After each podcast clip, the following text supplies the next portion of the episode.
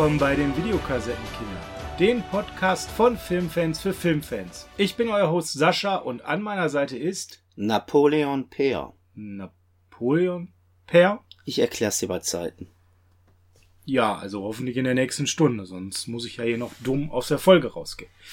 Per, wir haben Review Time. Wir hatten eine Folge, die richtig geil angenommen wurde von unserer Community. Die Top 5 zu John Carpenter. Und unter den Top 5 ganz oben reingezimmert haben wir einen Film, den wir beiden heute zusammen reviewen wollen, nämlich Assault. Anschlag bei Nacht. Nein. Nein. Nein, wir äh, reviewen das Ende. Das Ende. Oder auch The Assault. Für mich war es immer John Carpenters das Ende. Assault on Precinct 13. Können wir uns darauf vereinigen? Nein, es ist eigentlich das neunte Revier. Entschuldigung. Ja, ihr Flugs- merkt, Podcast-Folgen über John Carpenter sind mit Per immer etwas herausfordernd für den Host, der versucht, eine normale Folge zu machen. Ja, es war äh, ein, eine Konsensentscheidung quasi, Per, weil wir hätten beide auch jeweils einen anderen Film gemacht und haben uns aber auf den geeinigt, auf den wir uns gut einigen konnten. Wichtig war uns ja, einen John Carpenter zu nehmen, der sich lohnt. Der zweite Spielfilm Film von Carpenter nach Dark Star, also wir sind in der ganz frühen Phase. Und äh, ursprünglich aus dem Jahr 1979 in der deutschen Erstveröffentlichung, 1976 in den USA. Und was ich direkt von Anfang an angenehm fand, der Film ging anderthalb Stunden. Das haben wir schon mal besprochen. Nicht wie das heutzutage ist, dass Filme Ewigkeiten lange dauern. Per, wie immer bei unseren Reviews von den Alts und Schinken, wann hast du diesen Film das erste Mal gesehen? Nicht im Kino. Nein, du warst 1976 nicht im Kino in einem Film, der ab 16, glaube ich, war. War ab 16? Äh, ja, müsste war ab 16 seinerzeit. Äh, nein, war ich nie im Kino. Aber Er war- ich habe tatsächlich mal nachgeguckt. Ich habe noch bei meinem Bruder im Keller die alte Liste, die wir damals geführt haben, über unsere Sicherheitskopien. Und Assault war einer der ersten Filme, den wir tatsächlich damals hatten. Und es war mein allererster John Carpenter-Film, den ich gesehen habe. Habe ich dadurch festgestellt. Oh mein Gott. Also was ganz was Besonderes. Ja. Und nochmal, eigentlich heißt der Film für mich das Ende. Ich glaube, also ich meine, das hätte ich jetzt schon mal in den letzten Minuten gehört. Ich bin mir nicht ganz sicher. Also, wann hast du ihn das erste Mal gesehen? Ähm, 1980 müsste das so gewesen sein. 1980 durfte Per einen Film ab 16 sehen. Ihr könnt mal kurz nachrechnen, ob das okay war. Ich, Ich habe in dem Alter auch andere Filme gesehen. äh, in der Natur der Sache, ich bin ja ein paar Jahre jünger und habe viele Filme erst später gesehen dürfen und gesehen. Bei mir war es tatsächlich deutlich später, nämlich in den 90er Jahren. Oh, das ist aber dann ein Thema, wo unsere Schere ganz gut auseinandergeht. Da geht die Schere ganz gut auseinander. Gott sei Dank ging die Schere nicht in den Film, weil ich den direkt in einer vernünftigen Fassung sehen durfte. Aber ich habe ja relativ spät, sage ich mal vorsichtig, mit einer äh, Filmexpertise begonnen, die über gewisse Dinge hinausging. Und so war es hier in dem Film halt auch, dass ich den erst relativ spät gesehen habe. Ich kann es leider gar nicht mehr genau sagen, wann es war.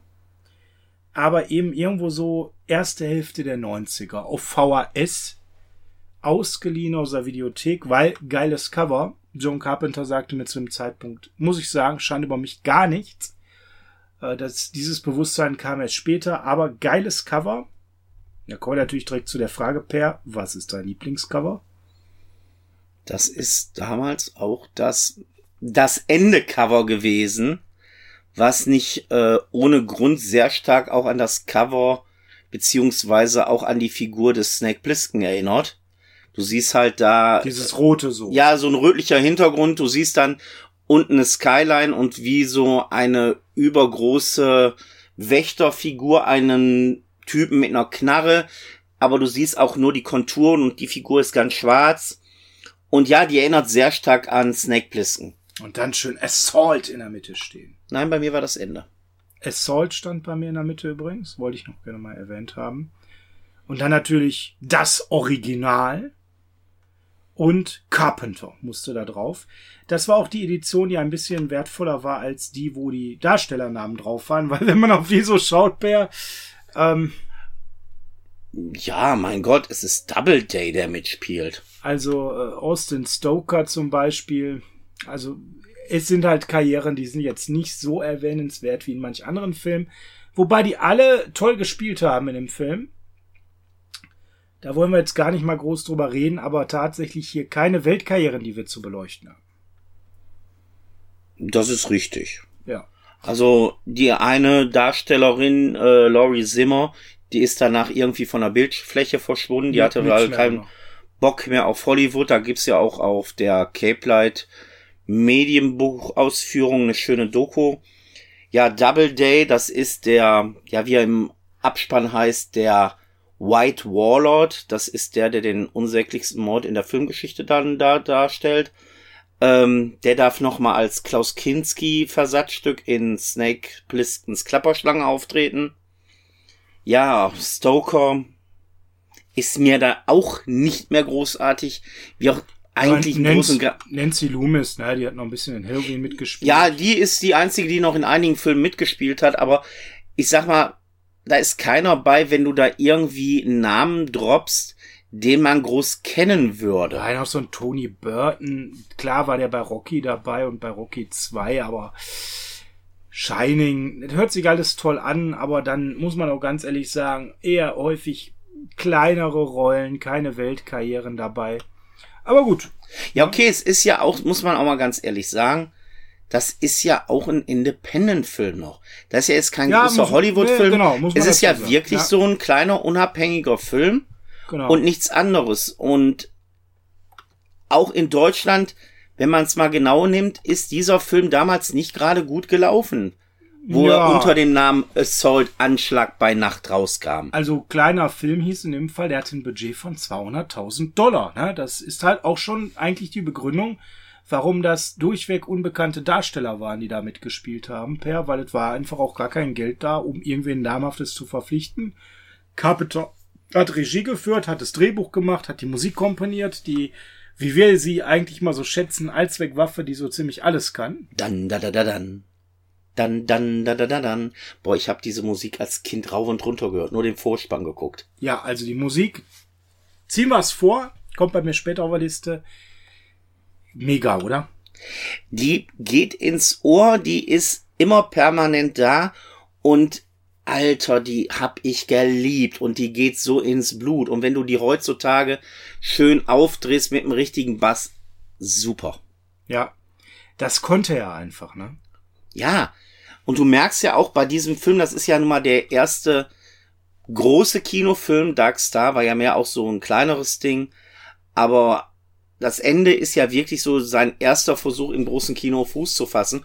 Und du merkst bei dem Film schon wirklich, du hast da jemanden, der mit wenig Geld viel machen kann.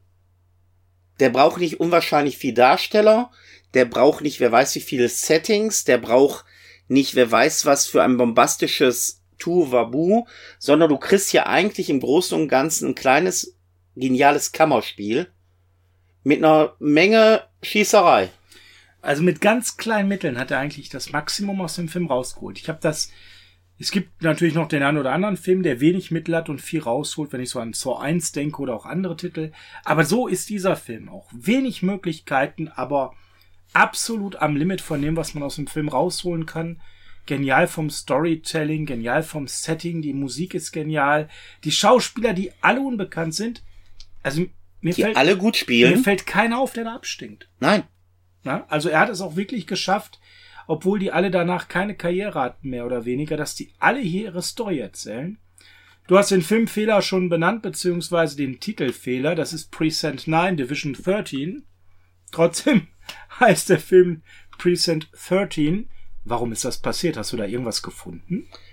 Ich hab da, also es ist halt so, dass ähm, da ein Fehler existiert in der Sache. Direkt was gefunden hab ich da nichts.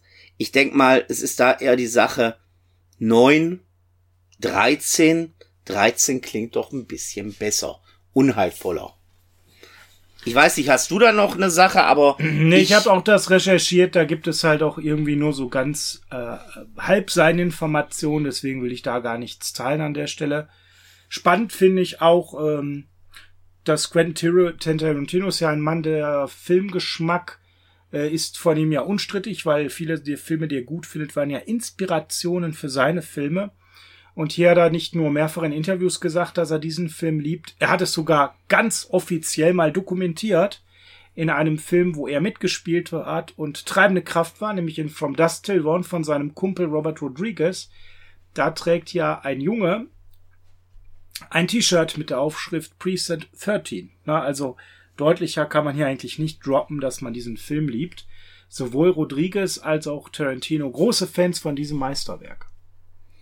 Ja, und du sagtest vorhin, um das auch nochmal zu erwähnen, weil das sollte man schon erwähnen, mit wenig Geld und wenig Mitteln, also das war ja wohl auch die Sache beim Drehbuch, weil man hat sich ja hier ein kleines Trickes bedient. Man hat einfach einen bekannten Film, der in den späten 1900ern spielt, ähm, also 19. Jahrhundert, hat einfach den in die damalige Gegenwart des 20. Jahrhunderts geholt. Weil man hat ja im Großen und Ganzen hier einen Western von Howard Hawks remaked. Ja, du, du spielst auf Rio Bravo an. Richtig. Ja, absolut. Also, weiß nicht, ob ihr den gesehen habt, Leute. Man kann sich den Spaß machen. Man kann erst Rio Bravo gucken. Dann kann man anschließend äh, Assault schauen und dann kann man von Assault das Remake schauen, das übrigens auch gut ist, das können wir schon mal vorneweg sagen eine der wirklich wenigen gelungenen Ausnahmen von äh, 2005 mit Ethan Hawke in der Hauptrolle. Und äh, man hat drei wirklich gelungene Filme.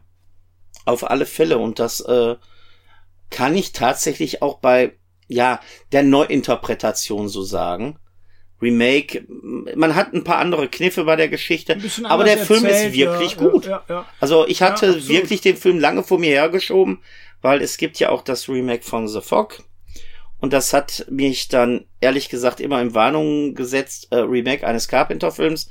Und ich habe tatsächlich sehr lange gebraucht, bis ich mir, und nebenbei, der heißt dann auf Deutsch auch das Ende, äh, bis ich mir das Remake. Assault on Precinct 13, oder? Also bei mir steht auf dem Mediabuch tatsächlich das Ende. Ach so, okay. Ähm, und da ist es tatsächlich so, der Film ist gut. Der Film ist wirklich gut. Also ich kann da tatsächlich mal ein Remake von einem Carpenter-Film ohne Umschweife empfehlen. Absolut und wirklich gut besetzt mit Ethan Hawke, Lawrence Fishburne, Gabriel Byrne und auch Maria Bello, also wirklich ein Film, der sich lohnt.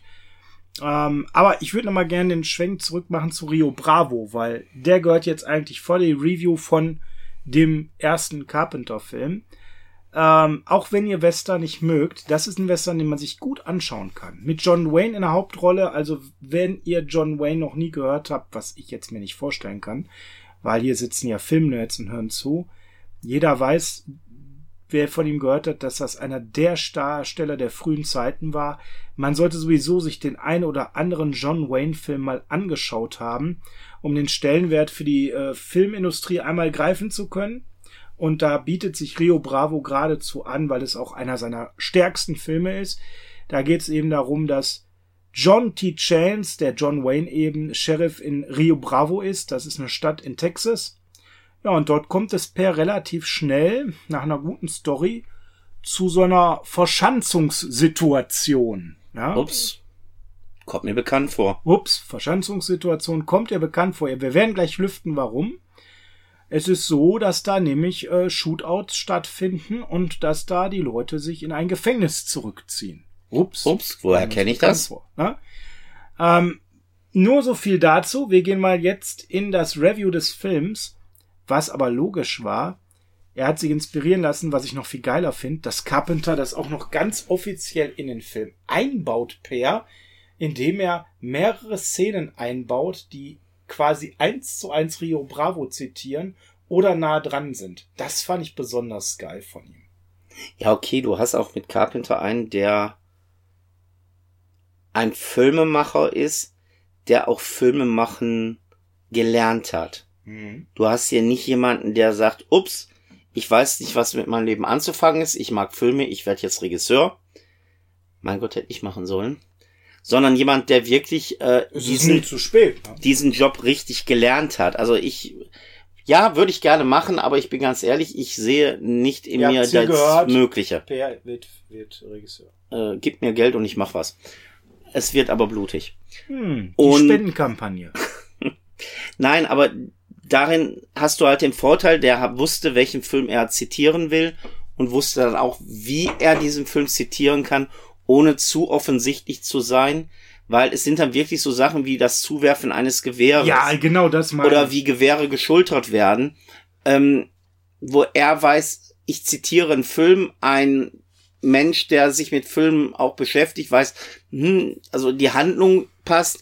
Das ist auch irgendwie, also wir werden gerade hier ein Zitat kriegen von Rio Bravo oder Eldorado und ähm, der kleine Peer Anfang der 80er, der den Film gesehen hat, der hat keine Ahnung gehabt, dass wir hier ein Rio Bravo Eldorado Remake sehen, sondern der sieht einfach nur, wow, ich sehe gerade die Zukunft meines filmischen Gottes. Ich sehe einen John Carpenter Film.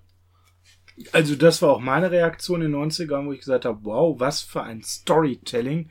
Wie geil ist denn dieser Film? Definitiv. Also da sind wir einer Meinung. Und da gehen wir jetzt mal rein. Du hast das ja gerade schon genannt hier. Dieses Zuwerfen der Waffe, das wollte ich auch als Beispiel nennen. Da gibt's diese eine Szene, wo eigentlich sie hoffnungslos in der Situation sind und wie die Waffe zugeworfen wird. Ähm, ein Gewehr ist es um in dieser Situation wieder reinzukommen und nicht aussichtslos hinten zu liegen in Unterzahl. Äh, eins zu eins so bei Rio Bravo auch drin. Also das ist echt einfach nett, wenn man Rio Bravo gesehen hat, dann den Film guckt. Deswegen der Hinweis mal ganz an den Anfang, dann könnt ihr da entscheiden. Gehen wir in die Handlung. Die ist jetzt eigentlich so weit gar nicht so spektakulär per. Ähm, Gangmitglieder werden getötet von Polizisten bei einer Schießerei. Ja, Ja, und ja, im Radio wird darüber berichtet. richtig. Ja. Und es findet ein Treffen von den Bandenführern, diesen sogenannten Warlords statt. Ja, Ja. das Cholo, Genau. die Gruppierung heißt. Ja, genau. Es gibt einen Rachefeldzug, die sinnen auf Rache. Und es trifft das Present 9 Division 13. Das ist eine Polizei Polizeidienststelle in Anderson, einem Vorort von LA. Und ich sag mal so, man kann optisch sehr schnell erkennen, ein runtergerockter Vorort. Ja, da ist also nicht wirklich schön. Ne? Und weil das nicht wirklich schön ist und man da eigentlich auch jetzt nicht so wirklich viel Sinn drin sieht, eine Polizeiwache zu haben, soll die auch geschlossen werden. also es wird ja auch von den Beteiligten, die, die über die Gegend sprechen, sei es Polizist, sei es äh, ein Vater, um jetzt da mal nicht zu weit vorzugreifen, es wird ja immer als üble Gegend tituliert. So, da muss man sich ja erstmal die Frage stellen, warum gibt man eine Polizeistation in einer üblen Gegend auf? Ja, man geht lieber in eine bessere Gegend. Nein, ähm, Ja, ja, vielleicht. Also ist- ist, das so eine Sozialkritik hier von Carpenter das ist sagen? aber auch die Sache, die ich bei Ja. diesem Film so genial finde. Du kriegst wenig Antworten auf Fragen. Und das ist hier so eine Frage. Ist das hier eine Sozialkritik von Carpenter? Wir können ihn nicht beantworten. Wir können darüber nur spekulieren jetzt. Zu sagen, der Staat, die Polizei gibt Stadtteile auf, ja, überlässt sie sich selbst. Hey, das haben wir doch irgendwie noch mal in einem Carpenter-Film später wahrgenommen, oder? Also, äh, ich will da nicht, so, ich will da nicht so viel Zeit reindenken. vergessen. Ich Du da darfst nicht so auch wirklich hier die Zeit genau, nicht vergessen. Genau, genau, genau. Wir haben es in einem anderen Review ja gehabt, dass wir gesagt haben, ähm, er packt ja mal viel in den zeitlichen Kontext und trifft auch Zeitgeist bei seinen erfolgreichen Filmen. Und genau in dieser Zeit war das ja auch so. Da waren ja die Problematiken genau so, dass die Polizei dann auch teilweise abgehauen ist und Stadtteile sich selbst überlassen. Ja, aber du darfst nicht vergessen, welche Filme sind denn zu der Zeit groß rausgekommen? Es ist ein Deathwish. Es ist ein The Warriors. Und in allen Filmen wird hier eins klar gemacht. Dirty Harry. Dirty Harry. Aber was ist der Kontext dieser Filme? Der Kontext ist, ja, der Mob regiert die Stadt und nicht die Polizei. Also hier so als Zeitnot, die Polizei möchte in einem Stadtteil, der runtergerockt ist und scheiße, eine Polizeidienststelle schließen. Hm, wird gar nicht so tief drauf eingegangen, aber ist so am Rande Zeitgeist und Hinweis auf andere Filme von ihm, beziehungsweise auch auf Stories, die in anderen Filmen wie Dirty Harry oder Deathwish erzählt wurden. Fand ich total charmant zum Einstieg. Oder The Warriors. Ja, dementsprechend haben wir da jetzt auch, ähm, ja, eher eine überschaubare Crew vor Ort an Polizisten, würde ich mal vorsichtig sagen, Per. Ja, du hast ähm, einen Polizisten und zwei Sekretärinnen. Ja. Ja, die Doofen, die da noch nicht äh, weg durften, ne? Ja, die so die Reste aufräumen und äh, die, die wirklich von Interesse wären, damit eine Polizeistation geführt wird, ja, die sind schon in der neuen. Mhm. Aber du hast ja dann nebenbei den zweiten Handlungsstrang, der aufgemacht wird. Das ist dann, dann äh, die Sache, dass da ein Gefangenentransport durchgeführt werden muss. Ja, erzähl mal, was passiert da? Ja, es wird ein Tra äh, Gefangenentransport durchgeführt von drei Gefangenen, unter anderem Napoleon Wilson. Und die sollen in ein Hochsicherheitsgefängnis beziehungsweise in einem Gefängnis für Lebenslängliche transportiert werden. Und einer von den drei transportierten Gefangenen, ja, ist etwas kränklich. Also der ist ja schon am Husten äh, und am Kröchen die ganze Zeit. Also Idee ist, der braucht wirklich dringend ärztliche Hilfe. Ja, das ist so das, was da so mitschwingt. Ne? Und das ist auch dann wieder ein bisschen, wo man sagen kann, Sozialkritik, weil wie werden die Polizisten eingeführt, die dort sind. Ja, der Leiter der Poli äh, des Ge ähm, Gefängnisses, wo die momentan untergebracht sind, ja, der setzt auch mal gerne polizeiliche Gewalt gegen Napoleon ein. Ja. Und kommentiert das, ja, der ist wohl vom Stuhl gefallen. Oh, ups, ne? Äh, der Typ, der da krank ist, wird von einem äh, anderen, ich habe jetzt dem seinen Namen nicht im Kopf, von dem dritten Gefangenen, Gesundheit, mehrfach äh, auf die, äh, hingewiesen zur Polizei hin, hört mal, der ist krank, der muss ins Krankenhaus und es wird einfach ignoriert, nach dem Motto, ja, der ist das eh nicht wert. Und ja, während dieser Fahrt, ja, kollabieren will ich nicht sagen, aber verschlechtert ja. sich ja. doch die Situation des kranken äh, deutlich, Gefangenen. Deutlich. Ziemlich rapide. Und der Gefangenentransport sieht dann nur eine Möglichkeit, ja, wir fahren mal eben zum 13. Revier, äh, zum 9. Revier, Entschuldigung, zum 9. Revier und wir müssen dahin, um von da aus weiterzumachen. Ja, und dann landen die halt dort wollen dann irgendwie, wenn, als sie da umgeleitet wurden, äh, ja, das Beste draus machen. Die gehen also in Zellen. Die sind ja eh frei. Ja. Und der Aufseher dieses Transport, dieser Typ, der da so komisch ist, will dann Verstärkung rufen. Aber irgendwie geht das Telefon nicht mehr. Wieso, weshalb, warum das denn nicht? Haben die da kein Telefon? Ja, wobei, jetzt greifst du der Sache vor, weil es passiert davor eine Sache, Ah, da ja, muss ich stimmt, ganz ehrlich sagen, das ist das Übelste. Selbst als Kind, wo ich den Film gesehen habe, und ich habe manche andere Filme auch zu der Zeit gesehen, ich fand die Situation einfach so heftig. Ähm, es, die gehen ja nach, also es spielt ja nicht ohne Grund nachher in diesem Polizeirevier, weil die Mitglieder des Cholos sinnen auf Rache und du hast dann eine Situation, dass da ein Familien, nee, ein Vater, Familie, glaub, wird ja nicht erklärt. Weil das ist das, was bei diesem Film eh ist. Charaktere werden nur in ihren gröbsten Skizzierungen gezeigt.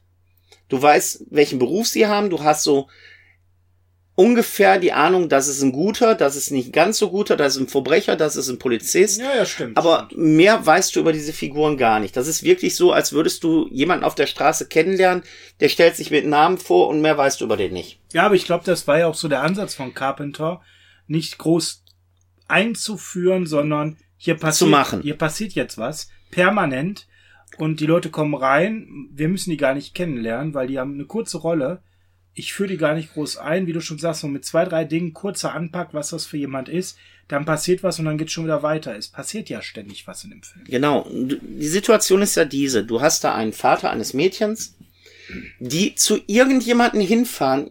Vom Namen her wird es eine Frau sein. Und es geht darum, diese Frau zu sich zu holen. Weil das ist dann auch die Sache von wegen die Gegend, die du erwähnt hast.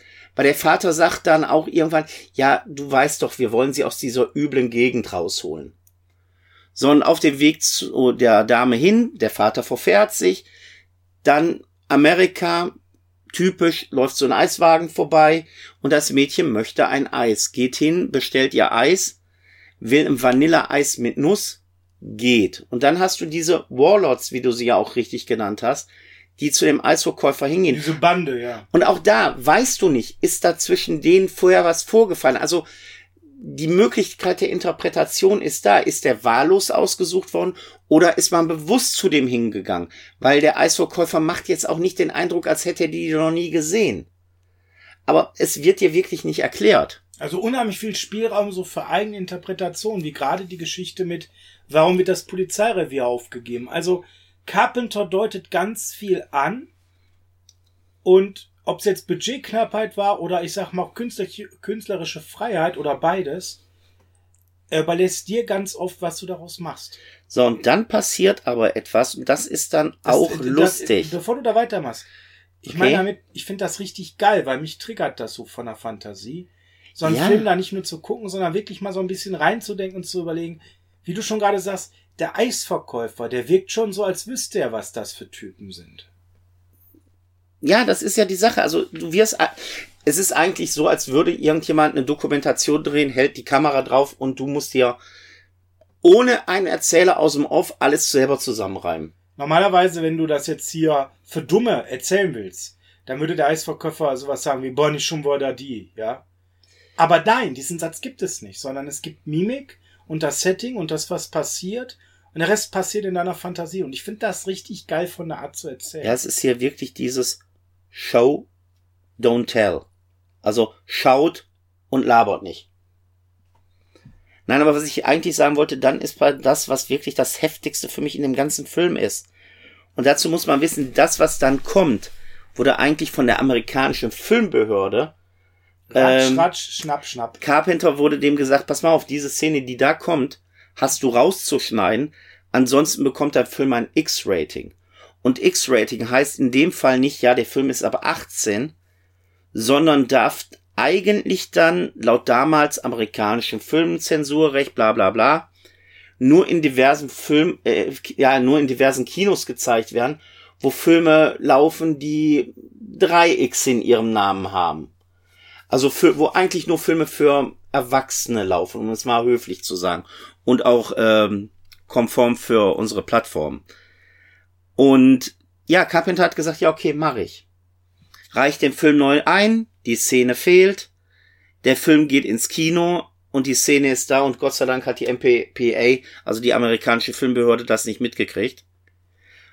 Und diese Szene finde ich so hart, nämlich das Kind, was gerade sein Eis bestellt hat, dreht sich um und geht zurück, weil es stellt fest, sie wollte Vanillenuss und sie kriegt nur Vanille, geht zu dem Auto zurück, guckt durchs Fenster oder in dem Fall guckt durch das Auto hindurch, weil der Eisverkäufer ist ja auf der anderen Seite und guckt halt durch die Fenster des Autos und sagt nur, ich wollte aber Vanillenuss und nicht nur Vanille. Und dieser ähm, Warlord, unser Doubleday, ohne irgendwie zu reagieren, ohne irgendeine Mimik zu verziehen, wendet einfach und auch ohne das Kind wirklich anzugucken, äh, die Waffe von dem Eisverkäufer ab, richtet sie auf das Kind und erschießt es. Sehr, sehr blutig. Also du siehst diesen Shootout. Und da muss ich ganz ehrlich sagen, das war bei meinem ersten Schauen so wirklich, was geht denn hier ab? Ultra krasse Szene. Äh, damals muss ich sagen, hat die mich gar nicht so ergriffen, aber als Familienvater, ich habe den Film ja jetzt mal gesehen, ich weiß, dass diese Szene da drin vorkommt. Und trotzdem triggert mich das heutzutage noch mal auf einer viel stärkeren Ebene, als es damals war. Ja. Aber das ist wirklich so eine Szene, wo du denkst, was geht da ab? Weil man darf nicht vergessen, normalerweise, und das sieht heute nicht anders aus, Gewalt an Kindern ist in amerikanischen Filmen nicht gerade sehr gerne gesehen. Da ist eigentlich ein No-Go, ne? Ja. Aber daraus resultiert natürlich die Sache nachher auch zur Polizei. Ja, der Vater bringt dann ja die um und. Ja, der will die umbringen, haut ab. Und flüchtet ins Precinct. Und dann geht die Sache dort los. Genau. Also im Prinzip, dadurch eskaliert es richtig. Bis hierhin, das, das klingt sehr dicht. Aber ich muss das nochmal vielleicht ein bisschen anders erklären. Carpenter nimmt sich am Anfang schon Zeit, die alle zu erklären. Ähm, über so parallele Handlungsstränge. Aber relativ schnell wird klar zu diesem Zeitpunkt, das ist hier ein sehr pessimistisches Weltbild, was hier skizziert wird. Du hast Kriminalität von Jugendbanden, die schlimm sind. Du hast Polizisten, die kein Stück besser sind, die auch einfach Gewalt anwenden. Es ist total verhärtet. Es ist ein runtergerockter Stadtteil. Es ist total hoffnungslos. Und es ist so hoffnungslos, dass sogar ein kleines Kind beim Eisessen erschossen wird. Das ist so, bam, ab da, da ist so der Höhepunkt dieser, das so nebenbei und dieser, dieser negativen Stimmung. Und, aber es ist halt nicht negativ im Sinne von beklemmend oder bedrückend, sondern packend erzählt. Packend. Das finde ich ganz wichtig, weil es gibt ja so Filme, die ziehen auch so runter und die will man dann auch gar nicht gucken. Nein, wirklich, es ist wirklich packend erzählt. Klar, der Tod an dem Mädchen, der Kill, das ist so ein Schlag in die Magengrube. Und dann sind wir bei Rio Bravo. Wir sind jetzt im Gefängnis. Der Vater ist da drin. Ja, das, die Reste der Polizei, wenn man das mal so nennen darf, und die äh, Gefangenen, die krank sind und die anderen, die dazugehörten. Und dann kommt diese Jugendbande, ne? Ja, aber das ist auch so eine Sache. Und jetzt sind wir bei Rio Bravo. Sind es Jugendliche, sind es Erwachsene? Du, das ist ja einfach nur ein gesichtsloser Mob. Und wenn wir jetzt. Der, der halt so, so, so locker, flockig, flapsig wird, Ja. deswegen würde ich sagen Jugendbande, aber ja, Alter kannst du gar nicht seriös einschätzen. Nein, geht nicht. Und selbst unser vermeintlicher Oberbösewicht ist ja auch ruckzuck tot. Also der Charakter, der von Doubleday gedreht, äh, gespielt wird, also der weiße Warlord, äh, der ist ja auf einmal tot und dann hast du wirklich nur noch die Masse der Cholo-Members. Ja, was ich bei denen halt so bedrückend fand, dass sie so, so professionell agieren, ne? So, das geht alles ganz schnell, das wirkt alles unheimlich professionell, sie, sie vor, lassen alle Spuren verschwinden von dem, was sie tun. Ja, absolut durchgeplant. Durchgeplant, ja, also wirklich so die, wie die unsichtbaren Killer fast, ja. Ja, und so durchgeplant, das finde ich ja so geil. Und das habe ich damals, wo ich den Film das erste Mal im Video gesehen habe, so total, das muss doch einer merken. Die schießen da ja alle mit Schalldämpfern. Genau, also wer soll das hören? Die Polizisten in der, ähm, im Revier haben so gut wie keine Waffen, keine Schussmunition. Genau. Und Auch was auch nochmal wichtig für den weiteren Teil ist. Ja, und die Anwohner, die das melden, also es ist nicht so, dass, also du musst dir vorstellen, normalerweise, wenn du anrufst, ich höre eine Schießerei, dann fahren wer weiß wie viele Polizisten dahin. Und das ist eine so runtergerockte Gegend, da fährt mal einer hin und ja, wir gucken mal nach, fahren da vorbei, ja, wir sehen nichts. Weil die auch so durchorganisiert sind, wo vor fünf Minuten noch Tote auf der Straße lagen, die sind weg. Wo da ein zusammengeschossenes Auto war, das ist weg. So, das meine ich ja. Ne? Also die schaffen es dann immer, die Spuren ganz schnell irgendwie wegzuschaffen. Ja? Der Tatortreiniger war gründlich. Ja, sehr gründlich. Ja, und, und das macht nochmal bei dieser, in Klammern Jugendbande, die kriegen dadurch so eine ganz andere Aura, ne? Weil sie einfach super professionell wird. Ja, und was ich total faszinierend finde, und das, wenn ich den gucke, habe ich so immer das Gefühl, ja, es ist eigentlich keine Bande, es ist eine Armee. Weil das ist einfach eine gesichtslose Masse an Kanonenfutter, was da in dieses Polizeirevier rein will. Oder auf diese Leute will. Ja, genau, genau. Jetzt, äh, wie immer, wir können jetzt nicht das ganze Ende erzählen, wollen wir auch gar nicht, würden wir jetzt zu viel spoilern. Aber jetzt sind wir in diesem Rio Bravo Setting.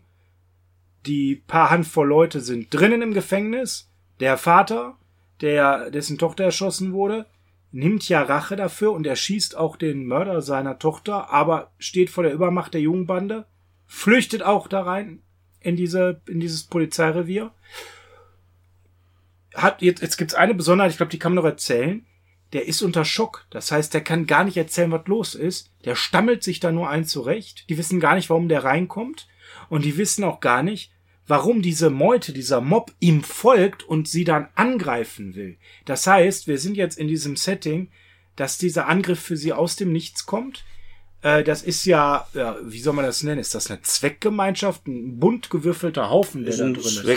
Zweckgenutzter Bund, ja, ja, klar. ja. Ist eine Zweckgemeinschaft. Die sich auch absolut so gar nicht einig sind dann, wie man mit dieser Situation umgeht, per, weil man merkt ganz schnell, die Leute gehen ganz unterschiedlich mit dem Druck um, mit der Situation, die da passiert. Das Vertrauen untereinander ist auch nicht so wirklich da, weil Genau. das eine sind Gefangene, das andere sind Polizisten. Da sind Gefangene, man weiß auch nicht so 100%, was haben die gemacht, sind selber Killer, Polizisten, ein Familienvater, der nur stammelt. Also ihr merkt, Aber das ist eine kunterbunte. Truppe, so eine absolute Zweckgemeinschaft, die gemeinsam ums Überleben kämpft. Ja, aber das ist ja das Geniale auch, wenn du Wilson, also den, ja, großen Verbrecher bei diesem Polizeitransport nimmst, Napoleon Wilson, wo jeder wissen will, warum heißt du so und immer, ja, erzähle ich dir mal. Wer ist das? Was hat er getan? Die behandeln ihn alle so wie Staatsfeind Nummer eins, als hätte er, ja, den Präsidenten ermordet. Quasi Das ist Napoleon Wilson. Und keiner weiß, wer das ist im Grunde. Es Ja. wird hier nie erklärt. Per, und wer ist jetzt Napoleon Wilson? Das erzähle ich dir ein andermal. Aber bitte wenigstens bis zum Ende der Folge, sonst muss ich ja dumm aus dieser Folge rausgehen. Hm, Ich erzähl's dir bei Zeiten. Ja, äh, wir haben ja noch so 20 Minuten für diese Folge.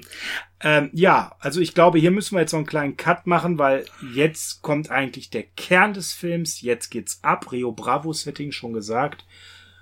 Und alles jetzt muss man einfach selbst erleben und sehen. Und Leute, das ist eine 10 von 10 der Film. Guckt euch diesen Film an, oder? Und hört den Soundtrack. Hört den Soundtrack. Also Soundtrack ist hier, es ist einer der Filme, warum man Carpenter auch zu Recht ein Genie nennen kann. Die Spannung, die er erzeugt im Film durch die Art, wie er es inszeniert, wie toll die Schauspieler er in Szene setzt, obwohl die alle keine nennenswerte Schauspieler sind, wie er mit ganz wenigen Mitteln tolle Effekte hinbekommt, wie er Zitate einbaut zu Rio Bravo und da noch Musik als Stilmittel nimmt, um diese Spannung noch bis auf die Spitze zu treiben. Und mehr möchten wir eigentlich gar nicht zur Handlung sagen. Was Ja, ich jetzt äh, allerdings, äh, äh, oder äh, hast du noch was? äh, Was du noch loswerden Vielleicht, vielleicht kann man noch erwähnen, dass John Carpenter selber mitspielt.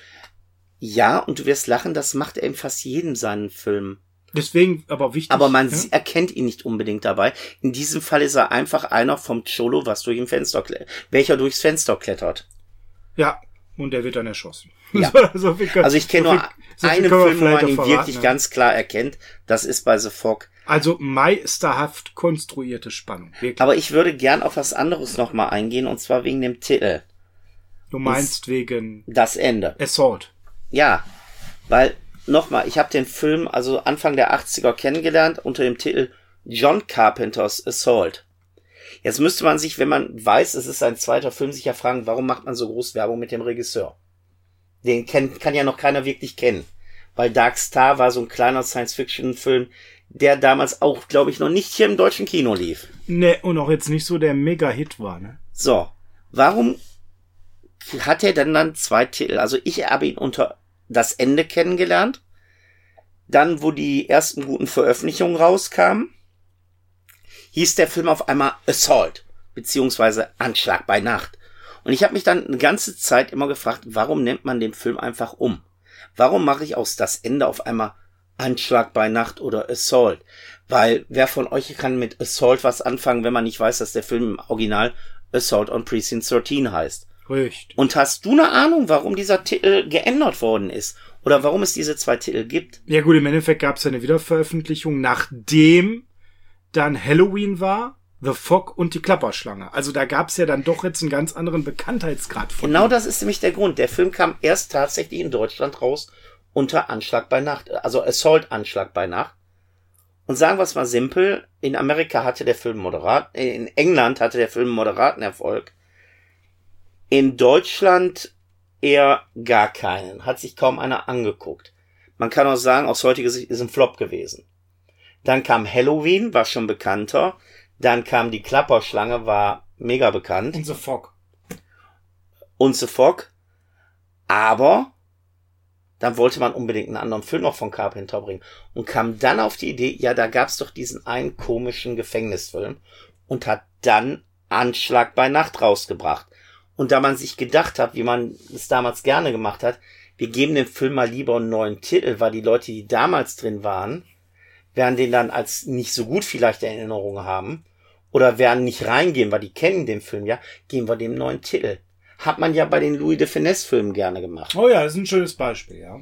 Wie viele Louis de Finesse Filme kennst du, die mehr Titel als du Familienmitglieder hast? Ja, ja, ja. So, und das hat man dann Einige. halt gemacht. Dann wurde aus Anschlag bei Nacht das Ende. Und frag mich bitte nicht, warum dieser Titel. Also der Grund für das Ende kann ich nicht sagen, aber klingt natürlich auch schon irgendwie martialisch. Und wie der Film an sich, es wird nichts verraten. Genau, das ist, glaube ich, ganz wichtig gewesen.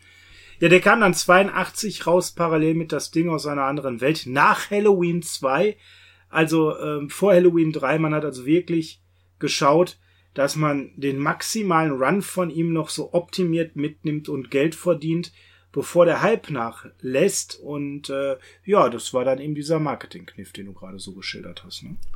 Und dann hat der Film noch eine Stilblüte der Kuriosität. Okay. Es gibt, ja, wie soll ich sagen? ein deutsches Remake? Und zwar einen Tatort, der, Achtung, der, den Titel hat Angriff auf Waff, Wache 8. Angriff auf Wache 8? Ja. Muss zu meiner Schande gestehen, den habe ich nicht gesehen. Ich auch nicht und ich werde ihn bei Zeiten in der Mediathek des Öffentlich-Rechtlichen suchen, äh, weil...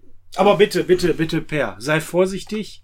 Es sollen schon mehrere Menschen in der ARD-Mediathek verloren gegangen sein. Ich werde einen Wohlfahrt mitnehmen, der mich wieder zum Ende bringt. Ansonsten äh, vielleicht äh, einfach auch mit Kreide den Weg einfach nachzeichnen, dass du da wieder rauskommst. Es sind wohl schon mehrere Leute in der ARD-Mediathek verloren gegangen. Aber ich find's lustig, dass gerade Assault Anschlag bei Nacht oder das Ende ein deutsches Remake hat mit dem Titel Wache 8. Also aus Wache 9 wird Wache 8. Okay. Ja, ja, ist schon seltsam. Aber wir können froh sein, dass sie den nicht genannt haben. Tatort. Der Anfang. Der Anfang vom Ende. Ähm, zu das Ende, da möchte ich dann doch nochmal zu dem Film zurückkommen. Ähm, wie findest du das Ende? Ohne, ohne zu verraten, wie es ausgeht, aber so im Vergleich zum gesamten Film. Du meinst wirklich so die letzten Minuten, nachdem der letzte Rand passiert ist. Ich versuche es jetzt mal so zu sagen. Ja, so das, das letzte. Äh, ohne jetzt dazu was zu verraten, es passt zu diesem ganzen Film.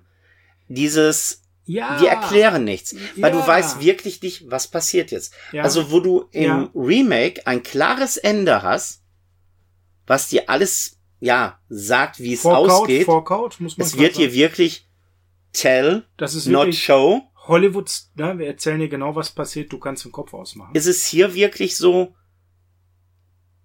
wenn die zwei Personen, für die Leute, die den Film noch nicht kennen, lasse ich es mal so, wenn die zwei Personen am Schluss die Treppe hochgehen und aus dem Bild sind, ich habe keine Ahnung, was passiert. Werden sich ihre Wege in Freiheit trennen? Wird der eine den anderen irgendwo hin buxieren, wo er eigentlich hin sollte? Es ist wirklich so, alles, was ich diesem Film zu diesem Film sagen kann, ist wirklich Du wirst in diese, wie ich vorhin schon meinte, Situation reingeworfen, aber du kriegst keinerlei Erklärung. Und gerade dieses keinerlei Erklärung, das mir so viel Spielraum gegeben hat, dass ich für mich sagen kann, ja, okay, der ist entkommen. Der hat sich den Weg freigekämpft, der andere hat ihm geholfen.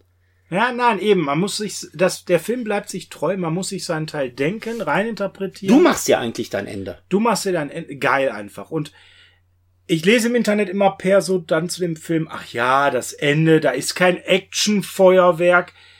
Ja, Leute. Ich finde, da ist schon ein richtiges Actionfeuerwerk. Da, da ist schon was am Ende, aber vielleicht nicht so, wie die Leute es erwarten, die dann so von dem Blockbuster Hollywood Action Kino ab Mitte der 80er konditioniert wurden. Nein, das ist doch auch eine ganz andere Sorte Filme. Wer da Abstriche macht in seiner Bewertung, sorry, ich verstehe es nicht, weil das Ende ist so stimmig vom gesamten Storytelling für diesen Film jedes andere Ende wäre meines Erachtens nach falsch gewesen. So viel dazu, wir wollen ja nicht mehr zu viel verraten. Per kleiner Ausblick. Du hast es ja schon zweimal reingehauen. 2005 gab es eben dann diese Neuverfilmung, die dann aber jetzt kein klassisches Remake ist, weil es doch irgendwie auch teilweise ganz anders erzählt wird. Die Story findet jetzt in Detroit statt. Es ist wieder ein baufälliges 13. Polizeirevier diesmal. Ja, also der Fehler, Ups, man hat drauf geachtet. Man hat drauf geachtet, der Fehler passiert nochmal, nicht nochmal. Es ist Silvesterabend. Und äh, ja, wir haben jetzt eben vom Grundsetting Parallelen mit alternden Ermittlern, mit Sekretärinnen und so weiter und einem Gefangenentransport, der ankommt wegen einem Schneesturm. Ja, vor allem, du musst dir eins vorstellen, das Original brütend heißer Sommer und wir sind jetzt im Winter. Ganz genau, also komplett anderes Setting von der Jahreszeit und die kommen wegen einem Schneesturm an und nicht, weil einer krank ist. Ja, also hier schon mal ein paar Veränderungen. Und äh, da ist jetzt Marion Bishop drin. Das ist jetzt der neue Napoleon. Marion Bishop, ja, ähm, spielt hier jetzt diesen Oberbösewicht da wird für mich schon deutlich äh, plakativer, das ist ein Gangsterboss. Das, was bei Napoleon nie so klar wurde, Lawrence Fishburne spielt den ja, der hat, also schon völlig klarer, das ist hier der absolute Bad Guy. Ähm, Wobei, Entschuldigung, wenn ich dich mal eben unterbreche, gerade der Name ist schon ein Zeichen, dass man hier einen ganz anderen Film kriegen soll, als den du nun kanntest. Weil hier heißt der Bösewicht oder der Verbrecher, um den es ja geht, Bishop. Bishop war im Original der Name des Charakters des Polizisten. Ja, also man dreht es quasi um. Ne? Ganz spannend, dass man das gemacht hat. Und hier jetzt ganz spannend, die ganze Anrandung wird gestrafft. Man versucht Bishop zu befreien. Ja, das wird verhindert. Versucht man ihn zu befreien oder versucht man nicht eher ihn zu exekutieren? Ich, ich habe das also ich, auch eher so wahrgenommen, dass man ihn versucht zu erschießen, nachdem man ihn befreit hat, beziehungsweise also ihn dort zu erschießen. Richtig, also ich habe es eigentlich immer so verstanden, oder so habe ich von der Handlung her mitgekriegt, man will ihn befreien, um ihn dann zu liquidieren, weil er gegen Leute aussagen kann, die, wo er dann für diese Person sehr gefährlich wäre. Genau, also korrupte Polizisten ihn zum Schweigen bringen wollen, erklärte er später. Und ab dem Moment sind wir wieder wo? Im Rio Bravo Setting. Draußen sind ganz viele Leute. Bishop sagt, das sind korrupte Polizisten, die mich umbringen, weil wenn ich rede, wird's ungemütlich. Und äh, ja, ab dem Moment ist man wieder in Unterzahl, im Kugelhagel, in einem Gebäude. Und ab da haben wir wieder viel Parallelitäten. Richtig, aber auch hier muss ich sagen, wie im Original, die Schauspieler bringen hier wirklich eine verdammt gute Leistung. Ethan Hawke ist wirklich sehr gut. Lawrence Fishburne spielt da viermal richtig Schauspieler. Ja, und das ist selten genug und er kann es einfach, ne? Und das muss ich ganz ehrlich sagen, das ist mir, was mir beim Remake halt gefällt. Ich krieg eine neue Geschichte in einem bekannten Setting mit Schauspielern, die ihr Fach verstehen, mit einem durchdachten Drehbuch. Mit einer schon deutlich anderen Ästhetik, muss man sagen, vom Erzählen. Sehr viel moderner, zeitgemäßer. Ohne aber auch nicht so Film, klassisch. Aber ja. auch ohne ihn weich zu spülen. Ja, aber dieses klaustrophobische, was so entsteht innerhalb des Reviers, wie es ja auch im Original ist, das bleibt erhalten. Und das fand ich halt so wichtig. Wobei ich finde es im Original noch ja bedrückender, beengter. Ja, weil dieses Zusammenspiel Raum, Storytelling, Musik einfach noch besser funktioniert als im Remake. Ja. Ja. Obwohl weil die schauspielerische Leistung im Remake stärker sind als im Original, weil es wirklich richtig geile Schauspieler sind, die ordentlich liefern. Hawk liefert, Fishburne liefert. Das hast du halt im Original nicht. Die spielen alle gut, aber es fehlt dann doch ein bisschen an der Schauspielkunst an der einen oder anderen Stelle. Ja. Ja. So, man muss sagen, das Original war ja jetzt eher so eine 10 von 10. Wo sind wir hier beim Remake für dich? Beim Remake äh, bin ich wirklich bei so einer 8 von 10, weil da muss ich jetzt ganz ehrlich sagen, habe ich öfters so manchmal das Problem, ich krieg doch im Vergleich zum Original zu viel Informationen.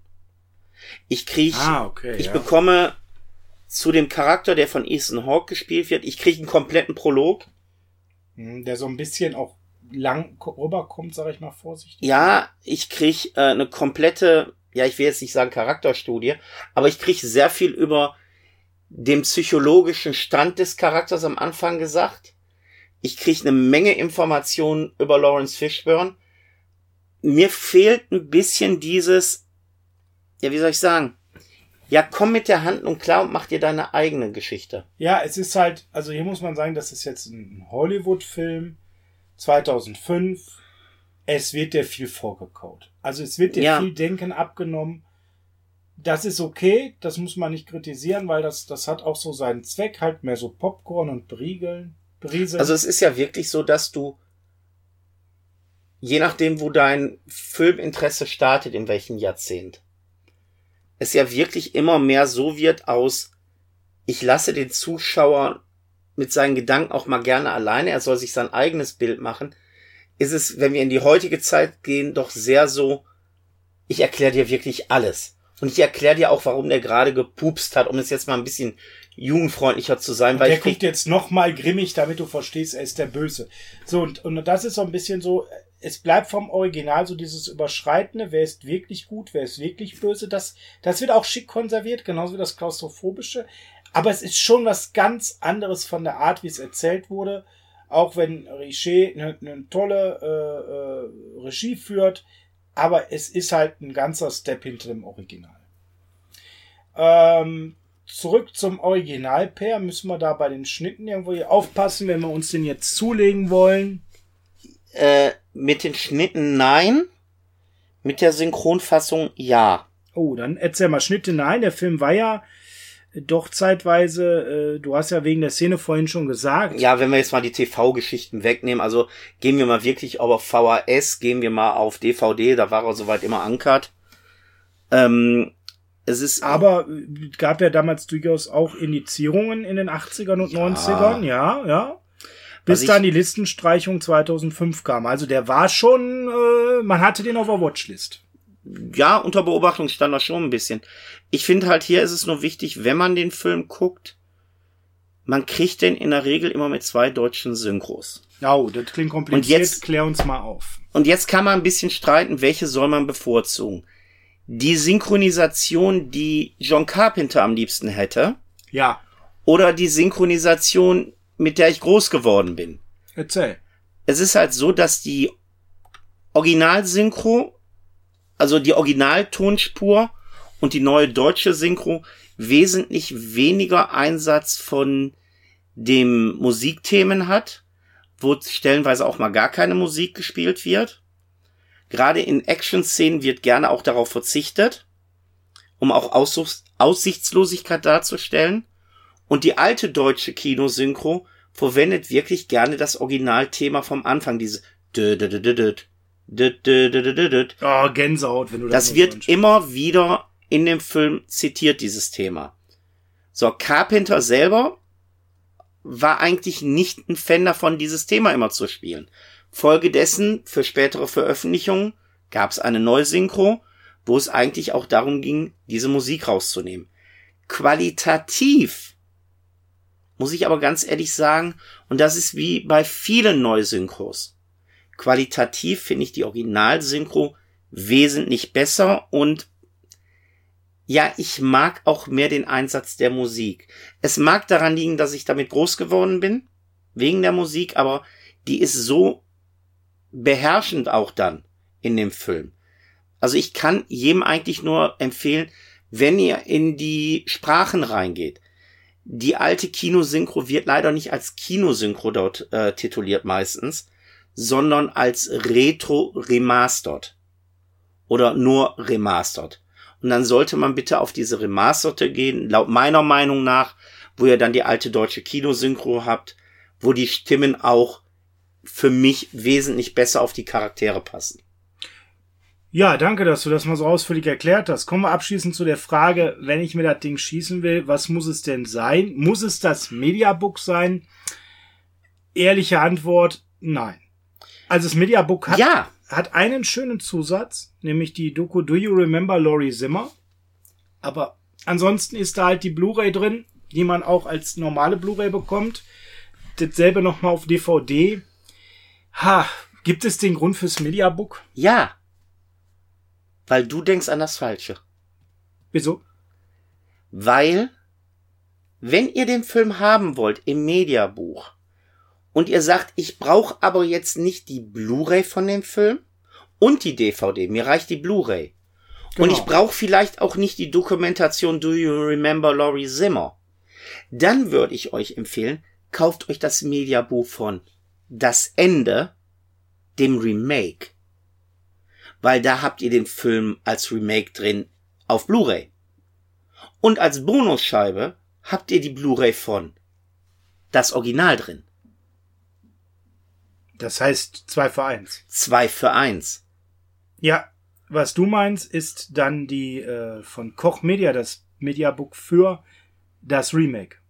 Richtig. Genau, damals Koch Media als Label, als es erschien, vor knapp drei Jahren. Genau da ist das so. Ne? Das heißt, ihr kriegt dann tatsächlich die Blu-ray von dem Original mit den Zusätzen, die da auch immer drauf sind. Und ihr habt direkt das Remake und das ist eigentlich der Preisschnapper, oder?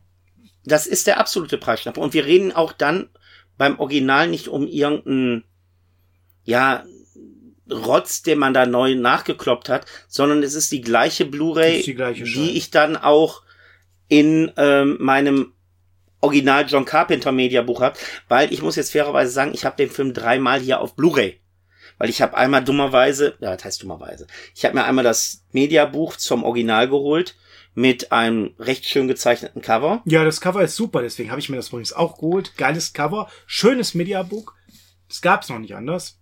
Musste Dann habe ich mir seinerzeit halt, weil es ist halt, es geht um Carpenter, also musste ich auch das Remake haben. Und ja, ich oute mich, wird irgendwann The Fog das Remake auf Blu-ray irgendwie kommen. Auch dieses werde ich holen, weil ich habe nicht ich habe nicht gesagt, dass ich es Auspackung gucke. Ifa, Bafui, unterstützt man nicht, schlechter Film. Nein, aber jetzt mal Scherz beiseite. Ich habe mir dann halt das Remake gekauft, mache es auf und war dann total irritiert. Äh, wieso ist denn dann? Aber egal, dann habe ich den halt nochmal. Und ja, im Zeichen damals für 17 Euro, ich glaube, den kriegt ihr immer noch so günstig, habe ich mir dann auch die VHS-Edition äh, geholt, wo dann wirklich drauf steht, das Ende mit dem alten, leicht Snake-Plisken angehauchten Cover.